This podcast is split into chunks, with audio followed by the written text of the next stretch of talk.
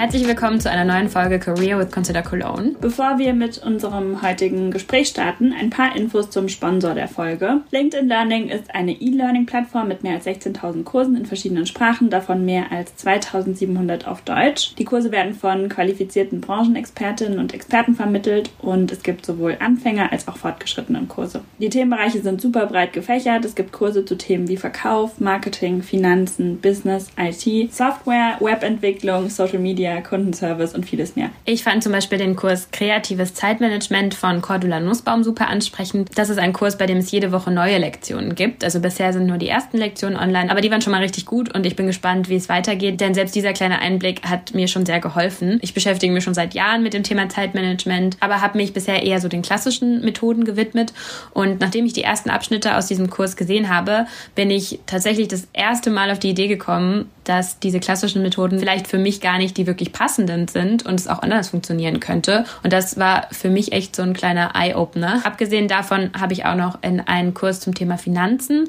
und einen zum Thema Bitcoin reingeschaut, was in eine ganz andere Richtung ging, aber auch super spannend war. Falls ihr Lust habt, LinkedIn Learning mal auszuprobieren und euch in einem bestimmten Bereich weiterzubilden, ihr habt die Möglichkeit, es einen Monat lang kostenlos zu testen und zwar unter www.linkedin.de slash learning. Den Link dazu setzen wir euch natürlich auch in die Show Notes. Und dann geht's jetzt los mit der Folge und unserem heutigen Gast. Hi, ich bin Jens und ich äh, arbeite als Lehrer für Mathe und Sport an der Gesamtschule. Und für mich noch ganz besonders ist, dass die Gesamtschule jetzt relativ neu ist. Wir sind jetzt nächstes Jahr im zwölften Jahrgang und daher kommt auch neben Mathe und Sport inzwischen so tolle Fächer wie äh, Projekt Zukunft dazu, also so ein bisschen andere Formate noch. Aber grundsätzlich erstmal von ganzem Herzen Klassenlehrer einer sechsten Klasse. Ja, wir dachten uns, ein Lehrer im Podcast wäre auch mal ganz cool, weil es ja sehr, sehr viele Lehramtsstudierende gibt, sich irgendwie viele damit identifizieren können, eventuell das später mal beruflich zu machen oder zumindest sich für bestimmte Fächer interessieren. Und vor allen Dingen glauben wir, dass es auch spannend ist, weil halt ja jede Person in Deutschland zur Schule gegangen ist, in irgendeiner Form. Ein Beruf, mit dem jeder irgendwie Berührungspunkte hat oder ja. hatte. Das merkt man tatsächlich auch häufig, wenn man irgendwie dann erzählt, dass man Lehrkraft ist. Wann kam bei dir der Wunsch, Lehrer zu werden? Ich würde fast sagen, es war so ein bisschen wellenförmig. Also meine Eltern waren auch beide Lehrkräfte, aber an einer blinden Studienanstalt, also blinde SchülerInnen. Ja, da hat man sich natürlich schön mit auseinandergesetzt und ich weiß noch, ich habe in so ein Freundebuch früher auch reingeschrieben, dass ich doch gerne äh, Lehrer werden würde. Ja, das war dann so ein bisschen Kindeswunsch und dann kam irgendwann so Richtung ähm, Abitur natürlich die Frage, was will man wirklich machen und da war es eher so unsicher und ich habe eher das Studium dann auch gewählt, weil ich einfach Mathe und Sport begeistert bin dann habe ich noch so ein, zwei andere Sachen durchüberlegt, aber letztendlich im Lehramtsstudium gelandet, aber dann auch im Lehramtsstudium ganz lange nicht gewusst, ob es das Richtige ist und ob man nicht doch Richtung Mathe abdriftet und vielleicht was dann äh, in die Richtung macht. Und dann tatsächlich erst im Referendariat wirklich gemerkt, dass es was für mich ist, wofür ich auch total viel für mich und hoffentlich auch für andere mitnehmen kann. Hast du denn eigentlich im Studium auch schon Praktika gemacht, weil du jetzt gerade meintest, du bist eigentlich erst im Referendariat so richtig in die Praxis eingestiegen, aber man hat ja im Lehramtsstudium eigentlich schon zwischendurch Praktika machen müssen, oder? Mhm, so direkt zu Beginn auch, so dass man so die Idee direkt damit in Kontakt kommt und sich vielleicht besser entscheiden kann, ob jetzt das Studium, was voransteht, auch was werden ist. Problem ist nur, dass man sich häufig auch in der Rolle des hinten drin Sitzenden wieder befindet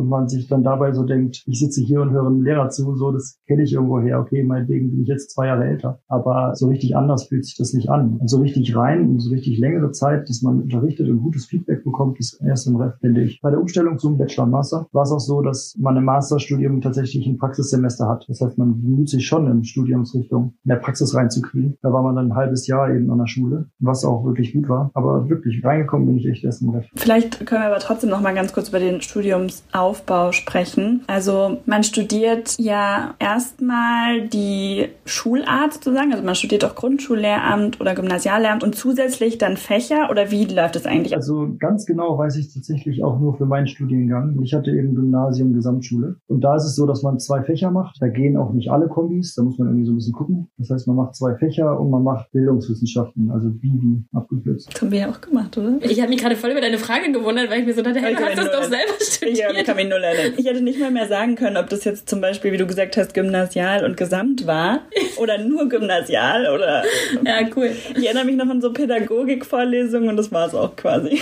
Fun Fact am Rande nämlich, dass wir Jens oder dass ich Jens im Lehramtsstudium kennengelernt habe. Also Lea und ich haben uns ja auch im Lehramtsstudium kennengelernt und in einem meiner Kurse habe ich Jens kennengelernt, weil ich ja auch Mathe gemacht habe. Um nochmal so ein bisschen auf das Studium einzugehen, hättest du dir ja gewünscht, dass man vielleicht früher zum Beispiel die Möglichkeit bekommen hätte zu unterrichten, wie auch immer das hätte aussehen können? Oder würdest du es jetzt im Nachhinein anders gestalten, sozusagen, wenn du das Studium gestalten könntest? Also ich war Auslandssemester in Finnland und habe da so ein bisschen die Uni auch im Kopf, weil die machen es so, dass die den Education Part direkt an eine Schule geknüpft haben. Das heißt, du gehst einmal durch eine Tür und bist plötzlich in der Schule. Und sowas könnte ich mir tatsächlich viel besser vorstellen im Idealfall. Ne? Dass man einfach immer eine komplette Verknüpfung hat und nicht dieses theoretische und praktische so klar trennen muss. Also besonders in Mathe ist es natürlich extrem. Ne? Da hat man die inhaltlichen Sachen und hat da auch Mathematik mit Leuten zusammen, die eben nur Mathematik studieren. Man fragt sich zwischenzeitlich, was das eigentlich jetzt mit Schulmathematik zu tun hat. Das heißt, da ist es ganz extrem. Und in Sport ist es ganz andersrum. Da macht man jeden Kurs eigentlich auch in Bezug auf Schule. Das ist schon ganz gut gemacht. Aber wenn dann eben noch dazu kommen würde, dass da eine Schule angegliedert ist und man pro Kurs, vielleicht pro Semester sogar immer wieder auch Schüler in Kontakt hat, könnte ich mir vorstellen, dass Leute viel eher wüssten, ob es was für sie ist. In die eine oder andere Richtung kann das ja auch driften. Es kann ja auch sein, dass manche denken, das ist nichts für mich, weil sie da ein Praktikum gemacht haben, eine Woche in der Schule waren und das irgendwie doof fanden. Und dann vielleicht abgeschreckt werden, obwohl sie es vielleicht super gut machen würden. Andersrum kann es natürlich auch passieren, dass man das ganze Studium durchmacht und dann im Ref merkt, oh, upsie, ist ja gar nichts für mich. Da sind mir jetzt mehrere Fragen eingefallen. Du meintest gerade, du warst im Auslandssemester in Finnland und da war das verknüpft mit einer Schule. Warst du dann an einer finnischen Schule und hast dann da mitgemacht?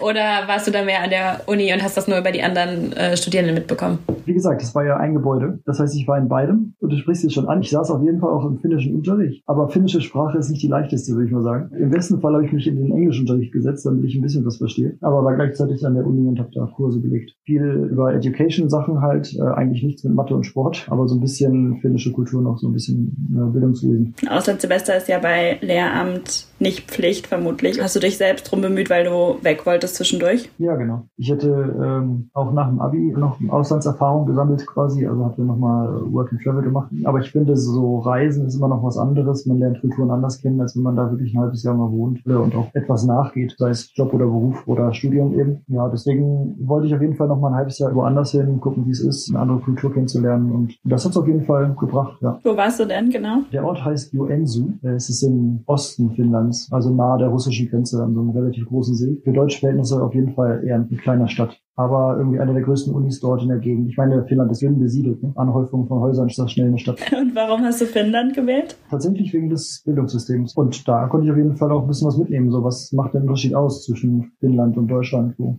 Und was würdest du sagen, war für dich so der Unterschied? Was hast du da mitgenommen? Die Lehrkräfte machen die Schule. In Finnland ist es so, dass es schwieriger ist, in ein Studium reinzukommen für Grundschullehramt als für Jura oder Medizin. Das heißt, die Aufnahmebedingungen sind ultra hart. Die Creme der Creme ist da quasi im Grundschullehramt drin. Das soll jetzt nicht bedeuten, dass es in Deutschland keine super guten Lehrer gibt. Ähm, Ne? Also aufs Individuelle ist es gar nicht bezogen. Ich glaube, dass es hier und da ähm, auf jeden Fall in Finnland und in Deutschland ähm, super Pädagogen gibt. Nur ich glaube, dass es im Schnitt eben einen Unterschied macht. Das macht sich bemerkbar, das ist das eine. Und das andere, dass den Leuten, die dann an der Schule arbeiten, den Schulleitungen und so weiter, denen wird sehr viel Vertrauen geschenkt von Seiten der Regierung. Das heißt, die kriegen keine großen Auflagen, sondern sollen halt das Beste daraus machen, ganz grob gesagt. Äh, und dieses Vertrauen spiegelt sich dann wieder in dem, was sie an Schule äh, gestalten können. Dadurch studieren auch nicht alle einfach erstmal Lehramt und wenn sie nicht wissen, was sie sonst studieren sollen, wenn die Aufnahmebedingungen härter sind wahrscheinlich. Ja. Also ich habe das Gefühl, das ist in Deutschland halt ganz oft so. Leider schon, tatsächlich. Ich erinnere mich nicht mehr an viel vom Lehramtsstudium, aber ich erinnere mich noch genau an eine so eine Pädagogikvorlesung. Da meinte der Dozent ganz am Anfang, erstes Semester, 50 Prozent von euch werden nächstes Jahr nicht mehr da sein. War ja bei uns auch der Fall. Ja, es war dann halt auch so, genau. Und ich habe halt auch viele Leute kennengelernt, die Lehramt studiert haben, weil sie nicht genau wussten, was sie studieren sollen und sich dann dachten, okay, in welchen Fächern war ich gut in der Schule, dann mache ich das jetzt mal auf Lehramt. Damit habe ich wenigstens irgendwas, weil einfach nur, ich sag mal, in Anführungsstrichen, Französisch und Sport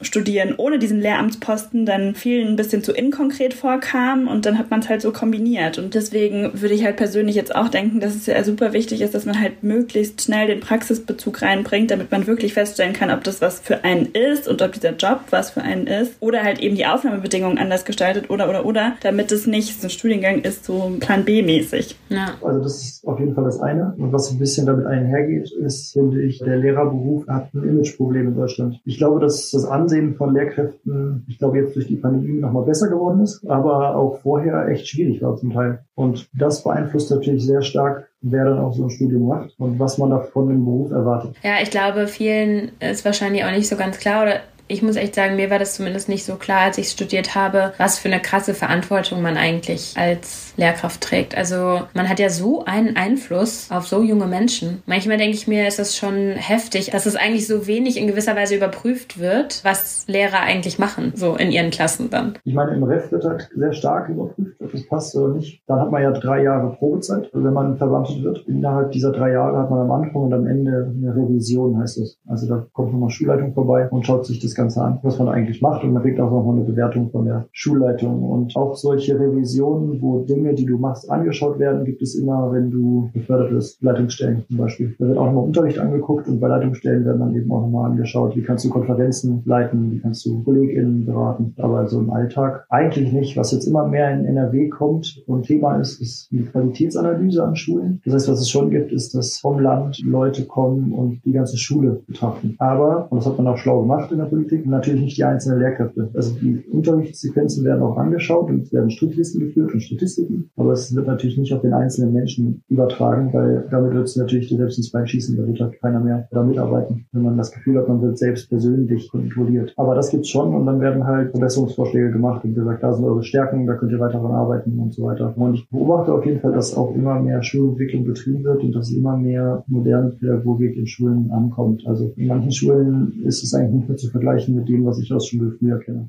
Wir sind jetzt schon viel in deinen jetzigen Beruf gesprungen, äh, um nochmal aufs Studium zurückzukommen. Hat dir das im Großen und Ganzen Spaß gemacht? Auf jeden Fall. Sowohl Mathe als auch Sport. Als auch Bildungswissenschaften, wobei ich jetzt, wenn ich so drüber nachdenke, sagen muss, Bildungswissenschaften da irgendwie so ein bisschen, ja, es war dabei. So besonders Mathe und Sport stand irgendwie im Vordergrund und also Sport war hervorragend, weil ich das einfach total gerne mag, neue Sportarten auszuprobieren oder da zusammen irgendwas zu gestalten. Und Mathe, was man vielleicht auch vorher nicht gedacht hätte, war auch überraschend sozial. Ich habe über Mathe schneller Leute kennengelernt als über Sport, weil man wöchentlich in Mathe immer Prüfungszettel abgeben muss. Und ich bin kein Superbrain, deswegen ging das nicht, dass ich das einfach runtergeschrieben habe, sondern ich musste mich da ewig in drei Tage hinsetzen und alleine hatte ich erstens keine Motivation und zweitens keine Ideen. Man hat sich da schnell zusammengefunden und äh, hat sich dann immer mit den gleichen Leuten getroffen. Wir waren dann super schnell irgendwie eine Gruppe von 10, 20 Leuten, wo man immer geschrieben hat, wer sitzt gerade wo und arbeitet an Mathe. Dann konnte man immer dazugehen und danach ist man zum Kickern in die Bar gegangen. Würdest du denn sagen, das Lehramtsstudium war so, wie du dir das vorher vorgestellt hast und wie vielleicht man auch so vorher ein Bild vom Lehramtsstudium im Kopf hat oder war das anders, als du dachtest? Wenn man in das Studium geht, hat man ja so eine ganz gute Vorstellung von den Fächern, durch die Schule. Das heißt, das Studium ist gar nicht so überraschend. Ich meine, Mathe an der Universität ist schon nochmal eine andere Sache als an der Schule, aber man hat eine Idee davon. Das heißt, das Studium war so ähnlich, wie man sich das vorgestellt hat. Ich hatte gerade eine Sache noch im Kopf, weil äh, ihr gerade meintet, bei Bildungswissenschaften war es auch so, jeder Zweite würde es irgendwie abbrechen. Ne? Das war ja in Mathe noch krasser. Ich meine, da saß man jetzt in den ersten Veranstaltungen tatsächlich zusammen mit LernstudentInnen und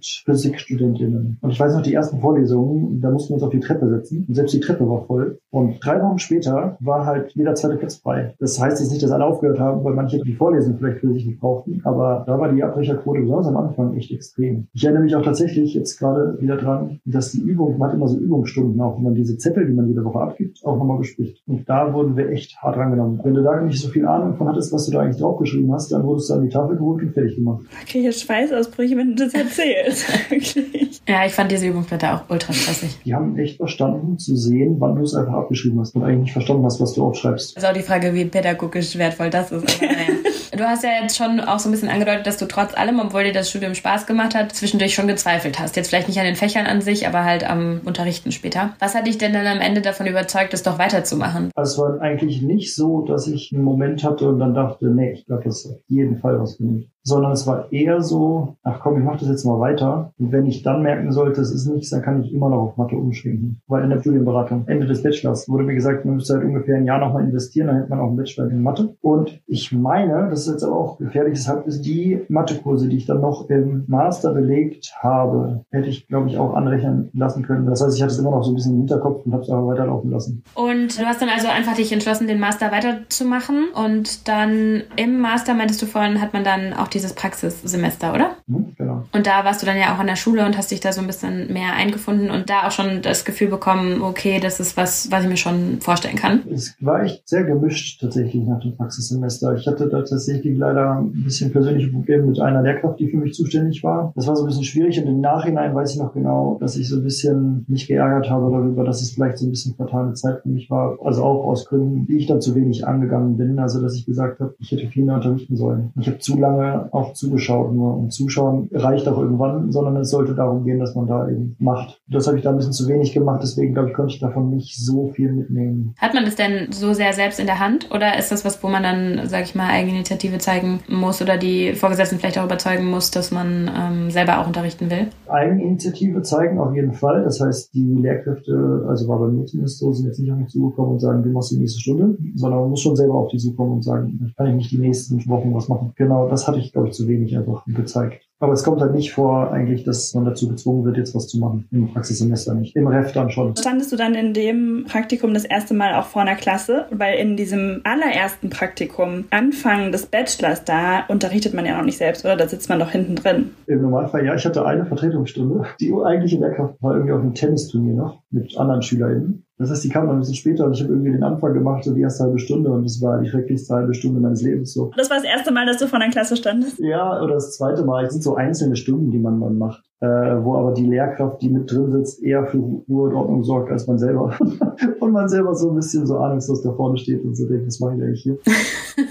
war das so? Man stellt sich so ein Horrorszenario ja vor, wo die Schüler einen nur so anschreien und bewerfen und so. Also Schüler wissen ja auch ganz genau, in welcher Position man ist. Und wenn man da ein Praktikant ist, dann hat man ungefähr nichts zu sagen und das wissen die. Und dann sollst du die unterrichten und dann sagen die halt so, ach so, sie geben uns gar keine Noten und kennen unsere Eltern nicht und kennen noch nicht mal unsere Namen. Ja gut, dann machen wir halt andere Namen auf unsere Namenszettel. Und dann lachen wir uns halt jedes Mal kaputt, wenn sie den falschen Namen sagen. Ja, ich kann mich nicht erinnern, so aus meiner Schulzeit, ist jetzt halt auch schon eine Weile her, aber als ich das so wahrgenommen habe, dass ich richtig einordnen konnte, in welcher Position und auf welchem Level ein Referendar ist oder ein Praktikant oder eine Lehrkraft. Ja, ich wusste natürlich, dass die noch Prüfungen vor sich haben, aber die kamen mir schon auch vor wie Lehrkräfte. Die waren teilweise dann halt auch ja super vorbereitet, weil die ja wussten, es ging um was und weil es ja eine Prüfungssituation war und so. Ich kann mich eigentlich nicht erinnern, dass es so war, so, hahaha, der Referendar kommt oder die Referendarin. Ich glaube, es ist ein bisschen unterbewusst. Ich glaube nicht, dass da jeder Schüler, jede Schülerin in der Lage ist zu sagen, okay, welche Stellung hat dieser Mensch äh, in der Nahrungskette und was können wir uns erlauben und was nicht, sondern ich glaube, es spielt dann schon viel auch mit ein, dass man selber noch gar keine Erfahrung hat und natürlich super viele Fehler macht und SchülerInnen sich natürlich immer am Anfang austesten. Das merke ich immer noch auch, wenn man äh, Vertretungsstunden gibt und das erste Mal vor der Klasse steht, die testen sich halt immer aus. Und wenn du das nicht weißt und nicht weißt, wie man damit umgeht, dann kann das halt dir entgleiten. Also ich weiß noch, dass bei uns Referendare und Referendarinnen immer viel anspruchsvolleren Unterricht gemacht haben als unsere Lehrer. Wir haben überhaupt nicht verstanden, was sie von uns wollten. Es hat sich auch nie jemand getraut, sich zu melden. Aber gleichzeitig wusste man ja irgendwie auch, dass es auf was ankommt. Ich kann mich auch noch lebhaft daran erinnern, dass man dann da immer so saß und so dachte so, okay, wir müssen denen irgendwie helfen, weil ansonsten können die halt keine Lehrerinnen werden. Okay, das Gefühl hatte ich nie. Das hatte ich schon. Das hatte ich schon. So, keiner wusste die Antwort und dann war man immer so, aber da hinten drin sitzen Leute und wir müssen irgendwas antworten. Aber das sind tatsächlich auch so ein bisschen die Momente gewesen, die waren auch Gold äh, in der Ref-Zeit. Weil man genau das, was du beschreibst, bei den SchülerInnen gemerkt hat. Und das ist halt super wertschätzend für einen selbst, weil man so denkt, okay, irgendwas muss ich richtig gemacht haben. Also ich war ein Brennpunkt auch an der Schule und ich hatte eine sechste Klasse, mit denen hatte ich halt nur Probleme. Ich habe die überhaupt nicht gelevelt bekommen. Und dann hatte ich einmal ein UB bei denen, also Unterrichtsprüfung das ist, und die waren so süß. Und ich war so aufgeregt, weil ich so wusste, ey, ich habe nur Probleme mit denen. Wir sollten noch die Stunde schon werden. Und dann waren die so nett. Und die nächste Stunde war wieder Katastrophe.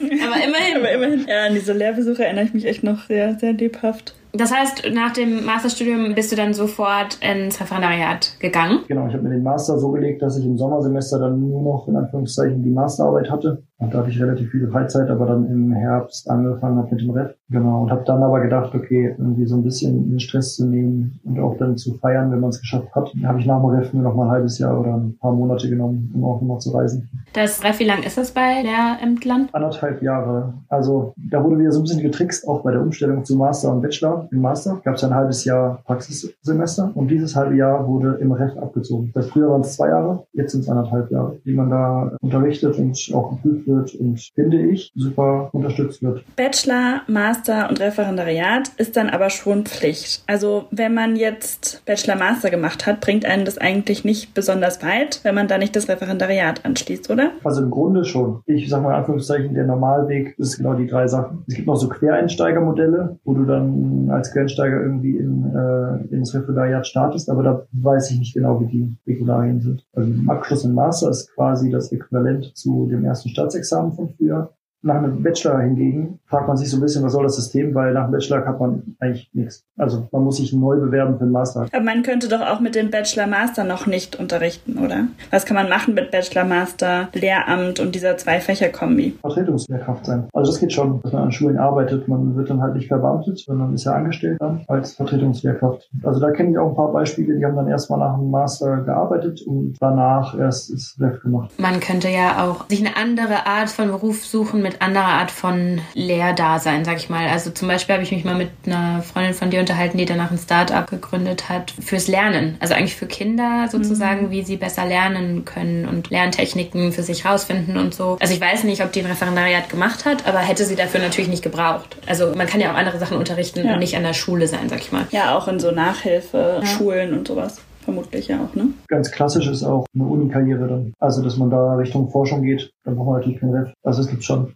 auch Optionen. So von dem, was ich so gehört habe, ist das Referendariat ja auch ganz schön heftig, oder? Hast du das auch so empfunden? Das Ref wirft einen langen Schatten voraus, auf jeden Fall. Aber das ist wirklich für jeden, glaube ich, ganz unterschiedlich. Es hat auf jeden Fall seine stressigen Phasen. Ich hatte tatsächlich das Glück, dass es mir gut ging im Ref. Also ich hatte das große Glück, dass diese Bewertungssituation, die Unterrichtsbesuche, dass ich die ansehen konnte als Lernmöglichkeit und nicht so sehr gesehen habe als Kontrolle und Bewertung. Und dadurch hat mich das nicht gestresst. Das war wirklich eine super ertragreiche Zeit. Es war sauspannend, was man da alles dazugelernt hat, wie man vor Leuten spricht, was für Tricks und Kniffe es gibt in der Pädagogik, in der Didaktik, was für Leute man kennengelernt hat. Das war toll. Und auch die letzte Zeit, da gibt es ja diese UPP, also das ist die Abschlussprüfung. Einen Tag lang muss man alles zeigen, was man im Köcher hat. Die bereitet man natürlich super lange vor. Und ich habe halt früh angefangen, irgendwie ein bisschen zu überlegen, um dafür zu machen, aber ich bin irgendwann an einen Punkt gekommen, wo ich so dachte, okay, ich kann eigentlich gar nicht mehr vorbereiten, das würde gar keinen Sinn machen, weil wahrscheinlich muss ich sowieso wieder umschmeißen, wenn ich es jetzt zu genau plane. Und hatte dadurch vor dieser UPP eigentlich eine relativ entspannte Zeit, wenn man dann keine anderen Klassen unterrichtet und nur noch die, die man in der letzten Prüfung zeigt. Und dadurch war es eigentlich auch da relativ entspannt. Also ich kann da eigentlich nur beruhigen. Ich glaube, wenn man da die richtige Einstellung zu findet und an die richtigen Lehrkräfte und an die richtigen Fachseminarleiter gerät, dann ist es eine wertvolle Zeit. Ja, voll gut, voll bestärkend. Man ist die ganze Zeit im Referendariat über an derselben Schule, oder? Also man wechselt jetzt nicht zwischen verschiedenen Stationen hin und her oder so? In anderen Bundesländern habe ich gehört, dass man das macht. Hier nicht. Das Einzige, was man macht, ist, dass man am Ende irgendwie ein bis zwei Wochen nochmal an eine andere Schulform geht. Und auch in der gleichen Klasse? Oder wechselt man da so ein bisschen hin und her? Du hast immer zwei unterschiedliche Ideen von äh, Unterricht im Referendariat. Du hast deinen Grundstock, das nennt sich bedarfsdeckender Unterricht, dass du eigene Klassen unterrichtest und die halt die wöchentlich und ganz normal in deinem Stundenplan hast. Und dann hast du Ausbildungsunterricht, wo du bei jemand anderem mit dabei bist, auch Stunden planst, aber immer jemand dabei ist, der dir auch Feedback gibt und so weiter, sodass du insgesamt, glaube ich, auf 15 Stunden Unterrichtsstunden die Woche kommst. Das ist so ein bisschen die Grundidee. Und diese Ausbildungsunterrichtsvorhaben, die wechseln natürlich immer die Klassen. Also du gehst natürlich zu unterschiedlichen Lehrkräften, weil du auch unterschiedliche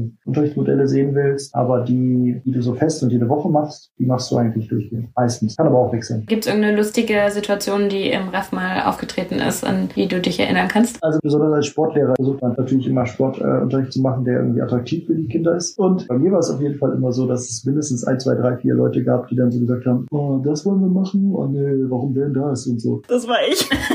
oh nee, können wir nicht bitte einfach Völkerball spielen? Oh, ich habe Völkerball gehasst.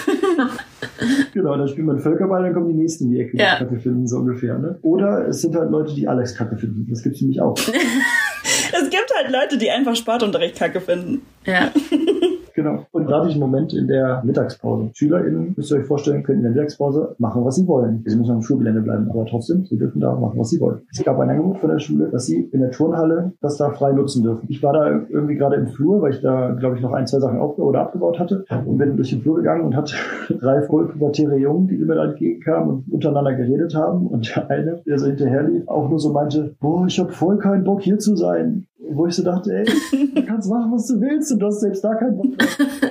Scheinbar liegt es nicht nur an mir, dass ihr immer keine Lust auf Sport habt. Ich glaube, das ist auch Pubertät. Sportunterricht ist einfach so faszinierend, weil ich meine, da kommen ja so viele unterschiedliche Kinder zusammen, irgendwie, die auch unterschiedliche Niveaus haben. Also manche machen ja viel Sport in ihrer Freizeit und manche machen halt nur diesen Schulsport. Ist es immer noch so, dass viele sich so denken, oh nee, Schulsport, irgendwie unnötig? Oder hat sich das ein bisschen geändert? Ich finde es total spannend, dass gerade beim Sportunterricht häufig die Erwartungshaltung so ist, dass es Spaß machen sollte. Verstehst du, was ich meine? Bei Mathe, Deutsch, Englisch ist das nie die Frage. Ja. Hm. Ich würde fast sagen, das sind mehr Leute, Mathe, Deutsch, Englisch nicht so geil finden, aber Sport ganz gut. Das ist jetzt vielleicht meine Ansicht. Aber der Anspruch bei Sport ist irgendwie immer da, dass es Spaß machen muss, was ich auch gut finde. Da sollte er auch. Aber es hat immer noch Schulsport und es sind natürlich andere Dinge, die noch mit reinzählen. Aber wie das im Allgemeinen ist, kann ich dir nicht so genau sagen. Ich weiß nur, dass ich häufig höre, so das, was man jetzt im Studium gelernt hat und äh, was Sportunterricht ausmachen soll und was die moderne Pädagogik sagt, Didaktik sagt, ist das natürlich was ganz anderes als einen Ball in die Mitte schmeißen und los geht's und Hauptsache Bewegung. Das ist ja sowieso häufig so, ne? Hauptsache die Kinder bewegen sich. Da muss man aus heutiger Sicht sagen, nein, das ist eigentlich. Weißt du, was glaube ich so ein bisschen der Unterschied war für mich? Wenn du halt nicht so gut warst in Mathe oder nicht so gut warst in Deutsch, dann hat das kaum jemand mitbekommen. Also diese Unterrichtssituation war einfach eine andere. Ganz viel konnte ich halt nicht, aber du musstest es ja dann immer vor allen machen. Also ich habe das oft als so bewertend wahrgenommen. Es ist ja dann auch immer an so äh, Benotungen geknüpft gewesen. Also ich meine, zumindest damals war das halt so. Ich glaube, das fand ich halt an Sport so schwierig. Ja, ist eine viel vergleichendere Situation. Ja, klar. genau. Du kannst halt nicht untertauchen, ne? Als Jugendliche, als Jugendlicher, wo du dich eh unwohl in deiner Haut fühlst, weil sich alles verändert und dann musst du dich auch noch da in Sportklamotten irgendwie erstens allen zeigen und zweitens dann auch noch bewegen. Das ist total der spannende Faktor, ne? Dass bei Sport eigentlich beachtet werden muss, dass man da immer vor allen eigentlich zeigt, was man. Ja, Schule ist einfach alles in allem, wenn man mal so drüber nachdenkt, schon merkwürdig. Zum Beispiel halt Notenvergabe. Also das nehmen wir als völlig selbstverständlich wahr. Und eigentlich ist es ja schon eine sehr absurde Sache sozusagen, vor allen Dingen Kinder, also die ja noch nicht mal richtig ausgewachsen sind, mit Zahlen zu bewerten. Also was nimmst du daraus mit als junger Mensch, ne? Ja, Ja, wir haben schon viel darüber diskutiert, auch im Studium, im Ref, auch jetzt bei Lehrkräften, weil das natürlich ein Riesenfaktor ist. Und man kommt immer wieder zu dem Schluss, dass es pädagogisch eigentlich keinen Sinn macht und für die Entwicklung der Kinder eigentlich keinen Sinn macht, wenn man die Gesellschaft nicht gut betrachtet. Und für die Gesellschaft hat es einfach den klaren Sinn der Selektierung. Also in der Gesellschaft, in der wir leben, da hast du halt die gut bezahlten und die nicht so gut bezahlten Jobs und die musst du aufteilen. Und dafür wird die Grundlage gelegt. Ja, wenn du schlechte Noten hast, dann kriegst du halt den nicht so gut bezahlten Job. Genau. Und ich finde halt aber ganz oft ist das ja auch so eine, wie nennt man das, so eine selbstbestätigende Prophezeiung, dass wenn Leute halt das glauben und dann halt auch da drin bleiben. Also ich habe letztens noch mal so eine Story gehört von jemandem, der an den amerikanischen SATs teilgenommen hat und der halt super schlecht in der Schule war die ganze Zeit und nicht mal, glaube ich, einen Highschool-Abschluss geschafft hat eigentlich und dann daran teilgenommen hat und einen ziemlich guten Score bekommen hat und dann danach an der Uni war, studiert hat, super erfolgreich geworden ist, mehrere Unternehmen gegründet hat und irgendwann, 20 Jahre später, hat sich herausgestellt, dass er den falschen Score bekommen hat. Also da ist einfach was falsch gelaufen und ihm wurde einfach der falsche Score zugeteilt und er hatte überhaupt nicht diesen Score. Also er war überhaupt nicht gut in dem Test. Er dachte nur einfach, oh, anscheinend bin ich doch klüger, als ich dachte. Und das hat sich dann so durch sein Leben gezogen, weil er halt auf einmal das Selbstvertrauen hatte, daran zu glauben. Und ich meine, das ist jetzt nicht immer so. Ich meine, es gibt auch einfach Leute, die haben einfach gewisse kognitive Fähigkeiten nicht. Aber ich denke mir so, in der Schule wird halt auch oft sehr stark halt auf diese sehr rationalen Dinge Wert gelegt. Und Kinder, die vielleicht nicht so gut in der Schule sind, haben vielleicht ganz andere Talente, die aber in der Schule einfach gar nicht so sehr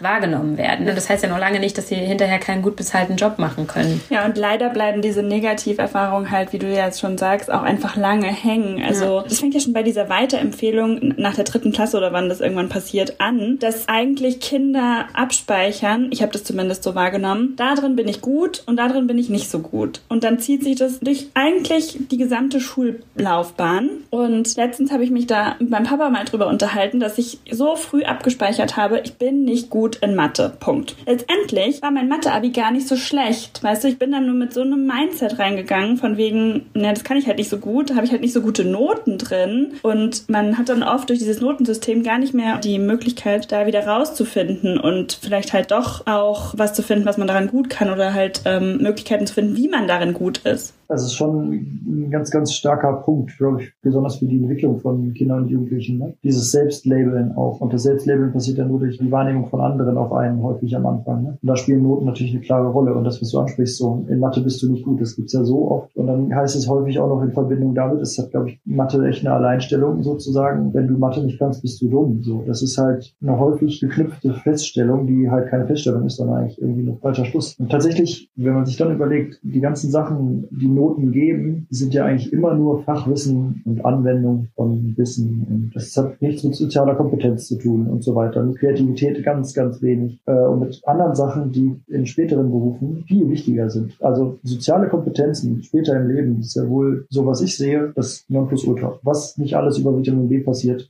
unglaublich. Und dass man das auch schon bei Kindern anspricht, ist tatsächlich auch eine Sache, die wir versuchen an der Schule mit sogenannten Talentportfolios. Das heißt, wir fangen jetzt schon früh an, mit den Kindern zu gucken, was macht ihr gerne? Muss nicht in der Schule sein, kann irgendwas sein. Und dann auch zu gucken, wir haben so ein Modell, das wir benutzen mit sieben verschiedenen Intelligenzen, dass man nicht nur sich darauf bezieht, man ist schlau oder dumm, wenn man sich Sachen merken kann, sondern man guckt eben, Intelligenz hat viel größere Fächer und dass man da früher mit den Kindern drüber spricht und sie sich auch selbst einschätzen lässt, in welchen Bereichen bin ich vielleicht ganz gut, kann ich gut in musizieren, kann ich gut mit mir selbst arbeiten, kann ich gut mit anderen arbeiten, bin ich gut im Sportlichen oder in dem Sprachlichen und dass man da auch dann hinkommt, um über die Stärken zu sprechen, weil das ja auch eine häufige Sache, dass da defizitorientiert gearbeitet wird und dann häufig nur im Kopf bleibt, das und das kann ich nicht. Wohingegen ja sehr viel schöner wäre zu sagen, ja, ja, das und das kann ich und das baue ich weiter aus. Wie du gerade eben auch schon angesprochen hast, ist es ja auch eigentlich so wichtig, was man gerne macht. Also nicht nur, was man kann, sondern auch, was einem wirklich Spaß macht und was man gerne macht. Und ob man dann gut da drin ist oder nicht, ist ja dann erstmal vielleicht nebensächlich, einfach wenn man Spaß daran hat. Ja. Überhaupt erstmal zu merken, meine Gefühle zählen und ich kann gucken, was mir Spaß macht und das mache ich. Dass man sich überhaupt erstmal selber spürt, das muss man ja auch lernen. Also, es wird dir ja bis auch hoch ins Studium eigentlich immer nur gesagt, was du zu machen hast, damit du irgendeinen Abschluss kriegst. Aber dass du wirklich mal dich mit dir selbst befasst und denkst, wo geht mir das Herz auf, was mache ich wirklich gerne, wo liegen dann auch dadurch meine Stärken, passiert viel zu wenig in der Schule. Ist ja dann auch super schwierig zu unterscheiden, was ich eigentlich gerne mache und worin ich gut bin, weil man denkt, ja dann ganz oft automatisch darin bin ich gut, das mag ich auch. Aber das muss ja gar nicht automatisch so sein, aber dadurch, dass halt oft in der Schule gefördert wird, was man gut kann und was man nicht gut kann, konzentriert man sich ja total selten darauf, was man gerne macht. Wobei das eine ja häufig mit dem anderen einhergeht. Ne? Also ich habe noch niemanden gesehen, der sagt, ich mache das und das super, super gerne und war ultra schlecht darin. Das gibt es einfach total selten. Ich kann aber jetzt zum Beispiel mal Beispiele nennen. Zum Beispiel singe ich super gerne und ich kann definitiv wirklich nicht gut.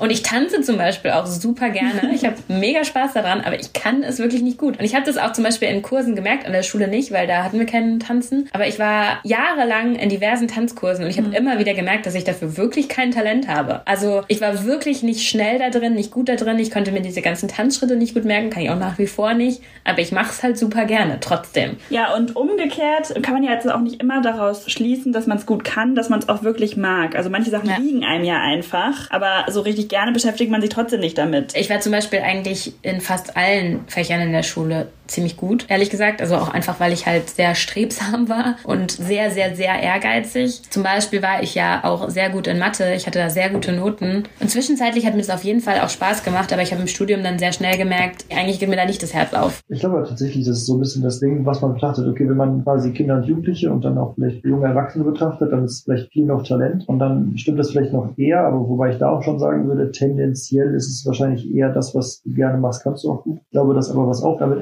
einhergeht, wenn du was machst, was du gerne machst, machst du es lange und ausgiebig und dann wirst du auch im späteren Berufsleben höchstwahrscheinlich ziemlich gut da drin sein. Aber klar, man muss auf jeden Fall unterscheiden und auch vor allem für Kinder und Jugendliche, die sagen, ich habe zwar Talent in dem einen, das macht mir aber gar keinen Spaß, aber im anderen habe ich noch kein Talent, aber vielleicht kann ich es lernen. Das macht mir ultra Spaß. Ja, richtig schwierig, weil vor allen Dingen wir diskutieren da jetzt drüber, aber so reflektiert ist man ja oft so jung noch nicht. Sowieso weiß man ja überhaupt nicht, was später mal passiert im Leben. Das ist ja total schwer einzuordnen. Aber ja, gut, dass wir da mal drüber reden, weil umso wichtiger finde ich es eigentlich, dass wir da jetzt irgendwie dran sind, an der Schule das einzubringen, weil dieses Talentportfolio, was dann seit der 5 gemacht wird, wo jeder auch seine Stärken vorstellt vor der ganzen Klasse, was super wirksam für viele ist, ne, wenn man vor der ganzen Klasse auch so ein Beweisstück mit hat. Eine singt zum Beispiel super gerne, hat ein Mikrofon mit, das wurde in der Klasse rumgegeben und sie hat erzählt, zu welchen Songs sie singt und warum und so. Dass über sowas gesprochen wird und sowas angelegt wird, was dann auch später zur Berufsberatung wird, ist, glaube ich, eine Sache, die dann schon Sinn macht. Richtig cool, ja. Also jetzt sind wir schon wieder sehr in deinen aktuellen Job reingerutscht, um nochmal so ein bisschen auf den Weg zurückzukommen. Im Referendariat hast du gemerkt, doch, das ist was, was ich mir schon vorstellen kann, was ich weiterhin machen möchte. Und dann hast du danach, meinst du, nochmal ein bisschen Pause gemacht und dann angefangen zu arbeiten. Ich habe jetzt auch von vielen Freunden und Freundinnen mitbekommen, dass es manchmal sehr schwierig sein kann, dann hinterher einen Platz an einer Schule zu bekommen,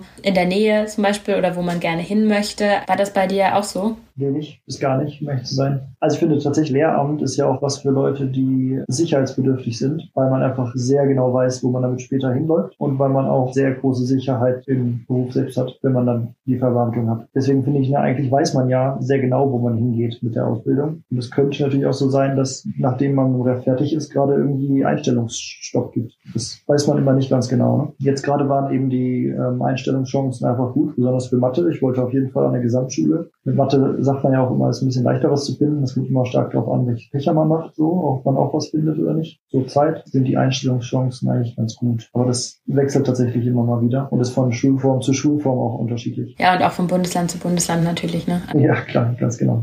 Ich habe so ein bisschen die Erfahrung gemacht, was man eigentlich fast immer direkt findet, sind Vertretungsstellen. Aber dass man wirklich eine feste Anstellung bekommt an der Schule, die einem gefällt, das kann vielleicht dann auch noch ein bisschen dauern. Und du hast dann aber an einer der Schulen, die dich interessiert hat, auch sofort einen Platz bekommen? Ja, ich hatte also tatsächlich großes Glück da bei den Bewerbungsverfahren. Ich hatte da tatsächlich, ich glaube, sieben Bewerbungen geschrieben, habe sechs Einladungen bekommen. Also es gibt einen Starttag, ab dem Bewerber eingeladen werden dürfen. Und um die guten BewerberInnen zu bekommen, laden alle Schulen am ersten Tag ein. Das heißt, alle Schulen schreiben halt für den einen Tag direkt halt die ganzen Bewerbungsgespräche aus. Das heißt, ich habe vier oder fünf Bewerbungsgespräche Termine über den Tag verteilt legen können und habe dann am Tag selber schon zwei sichere Zusagen gehabt und habe den letzten Termin gar nicht wahrgenommen und hatte dann noch die Zusage von der Schule, wo ich jetzt bin, von der ich echt konzeptionell total überzeugt war und bin, sodass ich die anderen noch abgesagt habe. Nach was hast du die Schulen ausgewählt? Also worauf hast du da Wert gelegt und worauf hast du geachtet? Besonders Schulentwicklung und Innovation, so in die Richtung. Weil ich im Master eine freiwillige Veranstaltung besucht habe, wo eine Schule sich vorgestellt hat, die halt einen anderen Weg geht, wo ich so dachte, ey, es werden immer wieder Probleme im Studium angesprochen, aber nie die Lösung. Und die Schule versucht einfach, diese Probleme zu lösen und mich da so ein bisschen reingeguckt habe und dann gesehen habe, dass es da einige Schulen gibt, die sich auf den Weg machen, da was zu verändern. Dann so eine Schule wollte ich. Und in meinen Augen ist die Schule, wo ich jetzt arbeite, auch so eine Schule, die eben versucht, die Dinge, die einfach inzwischen wissenschaftlich klar sind, dass sie fürs Lernen gut oder schlecht sind, dass die auch wahrgenommen werden und das versucht wird, in dem jetzigen System anzupassen. Kannst du dafür mal ein konkretes Beispiel nennen? Also was nach wie vor an vielen Schulen zum Beispiel so gemacht wird, was aber eigentlich gar nicht so gut ist? Gut, was wirklich an allen Schulen gemacht äh, wird, das hatten wir ja auch schon angesprochen und was pädagogisch gesehen nicht gut ist, sind Noten. Durch alle Fächer durch, durch alle Jahrgänge durch. Was, glaube ich, auch von früher immer gut zu sehen ist, ist zum Beispiel Hausaufgaben. Hausaufgaben bringen ungefähr gar nicht. Hat die Forschung immer wieder gezeigt. Und Frontalunterricht. Der Unterricht, der lustigerweise auch bei allen Bildungswissenschaften und Pädagogikseminaren bevorzugt wird, ist der Frontalunterricht. Und das ist nachgewiesenerweise der Unterricht, der am wenigsten lange Informationen in unserem Gehirn speichern lässt. Und dass man das irgendwie versucht anzugehen und die SchülerInnen selbst zum Denken anzuregen und andere Unterrichtsformen zu finden, ist auf jeden Fall ein Anliegen. Cool. Gibt es denn noch was, was dir wichtig ist, worüber wir noch sprechen? Gerade jetzt, was deine Schule angeht? Also, wo ich total dann aufgehe zurzeit, ist auch, dass wir ein Lernformat haben, dass wir jetzt das Glück haben, unterrichten zu dürfen, ist äh, eben das Projekt Zukunft, wo SchülerInnen vom fünften bis zum zehnten Jahrgang jeweils drei Stunden in der Woche, in der fünften, sechsten Klasse über vier Stunden die Woche haben, um eigene Projekte durchzubringen. Das heißt, sie können frei von Noten entscheiden, etwas Richtung Bildung für nachhaltige Entwicklung anzustoßen, wo sie tatsächlich ein Stück weit die Welt auch verändern können. Das heißt, sie gehen auch außerschulisch hin und gucken, was können sie da machen. Hatten wir jetzt Gruppen in der sechsten Klasse, die haben sich dafür interessiert, dass man krebskranken Kindern im Krankenhaus eine Freude macht und denen hilft und haben da bei Krankenhäusern angerufen, was sie denn so brauchen würden. Oder äh, manche sind hingegangen und wollten Tierheimen helfen und haben denen dann zu Weihnachten Sachspenden organisiert. Da gibt es Leute aus der fünften Klasse, die haben jetzt gerade Durchhaltekarten gemacht für kranke Leute oder für Leute in Pflegeeinrichtungen. Ein Jahr läuft das erste Projekt, aber man merkt total, dass Kinder darin aufgehen. Und meine Kinder müssen auch erstmal merken, dass sie tatsächlich machen dürfen, was sie wollen und das auch erstmal lernen, dass sie merken, was sie wollen. Das ist auch ein schwieriger Prozess. Aber ich glaube, das ist ein großer Baustein dahingehend, dass wir es schaffen, Kindern und Jugendlichen Selbstwirksamkeit beizubringen, weil nur da können sie wirklich selbstwirksam sein. Ne? Sie können selbst ein Projekt auf die Beine stellen, das tatsächlich etwas in der Welt bewirkt. Wo hat man das sonst in der Schule gar nicht? Und dahin wollen wir kommen, auch aus der Zukunftsperspektive. Was müssen die Kinder, die ja später erwachsen sind, lernen, um in der späteren Gesellschaft zurechtzukommen? Und wir beobachten immer wieder, dass die Gesellschaft sich hin zum Komplexen entwickelt. Ne? Globalisierung, Digitalisierung, es wird irgendwie abstrakter, es wird vernetzter. Alles hat miteinander zu tun. Dass wir dahin kommen, dass wir den Kindern auch so mitgeben können. Alles hat miteinander zu tun. Wir müssen fachübergreifend denken. Wir müssen auch selbstwirksam sein, um in dieser Welt nicht unterzugehen. So, ne? Ich glaube, wenn wir in die Richtung Schule weiterdenken, ist da super viel Potenzial auch drin und dann bekommt hoffentlich auch der Lernberater oder Lehramtsjob ein ganz anderes Image. Ja, das wäre wünschenswert. Ist mir jetzt auch gerade eben erst aufgefallen, was ja auch eine totale Selbstverständlichkeit ist für uns, aber auch eigentlich ein bisschen komisch, dass es überhaupt verschiedene Schulfächer gibt. Also das ganze Leben wird ja eingeteilt in verschiedene Schulfächer und wir halten das für völlig selbstverständlich. Dabei kann man ja eigentlich im realen Leben ganz vieles gar nicht so sehr klar voneinander trennen. Und man hat super wenig Fächer, nur wo man mal interdisziplinär wirklich Zusammenhänge hat. Selbst im Studium ist es ja nach wie vor ja so.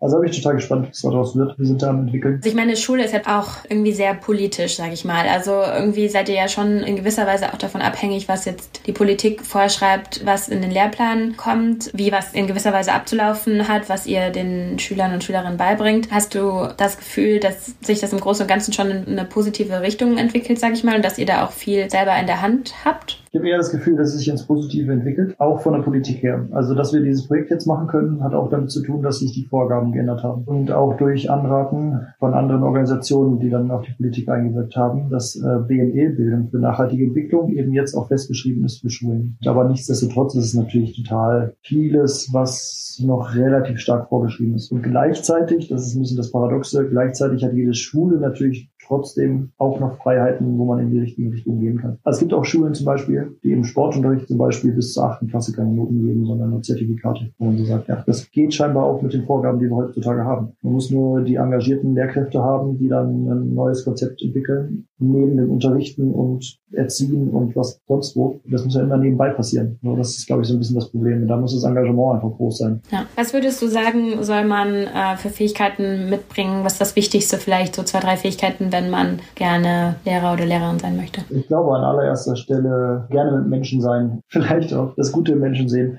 weil man natürlich auch häufig einfach Stunden hat, wo dann einzelne Jugendliche und Kinder einem halt gehörig auf den Sack gehen. Ja. man dann aber äh, vielleicht so ein bisschen dahinter sehen kann, was sie gerade eigentlich für Probleme haben oder auch sehen kann, wie gut die anderen mitgemacht haben. Man hat natürlich immer sehr viel mit Menschen zu tun und wenn einem der Mensch an sich nahe liegt und man gerne mit Menschen was macht, das ist, glaube ich, eine ganz wichtige Eigenschaft. Also es ist einfach ein sozialer Beruf. Ne? Und gleichzeitig, ich weiß nicht, ob es ein Muss ist, aber es bringt einen auf jeden Fall sehr viel, dass man organisiert ist. Es sind schon sehr viele Baustellen nebeneinander, die man auch hat und das merkt man besonders auch im Ref schon so und wenn man da eine ganz gute Struktur für sich findet und organisiert ist, dann fällt das sehr viel leichter leichter. Ja, worüber wir jetzt noch gar nicht gesprochen haben, ist dein Arbeitsalltag. Erstmal, wie viele Klassen man so unterrichtet, wenn man Vollzeitlehrer ist. Man kann ja auch Teilzeitlehrkraft sein und auch wie viele Stunden du unterrichtest und wie so dir deine restliche Zeit eingeteilt ist und was da so alles drunter fällt. Wie oft in Schule. Es kommt ultra drauf an, wo man ist. Aber ich kann natürlich gerne so von Gesamtschulperspektive berichten. Da ist es eine Vollzeitstelle 25,5 Unterrichtsstunden. Dienstagnachmittag ist immer Konferenz. So, und wie viele verschiedene Klassen man hat, das kommt halt auf die Schule an. Also ich habe jetzt zum Beispiel ein Tutoriat in der sechsten Klasse, also Klassenlehrer. Und dadurch habe ich super viel bei mir in der Klasse. Ich sehe die jeden Tag. Hast du das, weil du Mathe unterrichtest und Mathe ein Hauptfach ist? Das habe ich, weil ich Mathe habe, weil ich Projekt Zukunft habe. Das Unterrichtsfach ist ja vier Stunden über die Woche. Weil ich Klassenrat habe, da haben wir noch gar nicht drüber gesprochen, das haben wir auch noch. Wir haben Lernzeit und Beratung, wo die Kinder Kinder beraten und ich habe Sport. Im fünften Jahrgang habe ich tatsächlich auch noch äh, Naturwissenschaften Fachfremd gemacht. Das war ein Abenteuer für die SchülerInnen und mich, aber es ging irgendwie. Das heißt, ich habe halt den großen Luxus, gerade nur zwei Klassen zu unterrichten. Ich habe eine Oberstufe noch und ich habe die Klasse. Und ich glaube, wenn man eine 45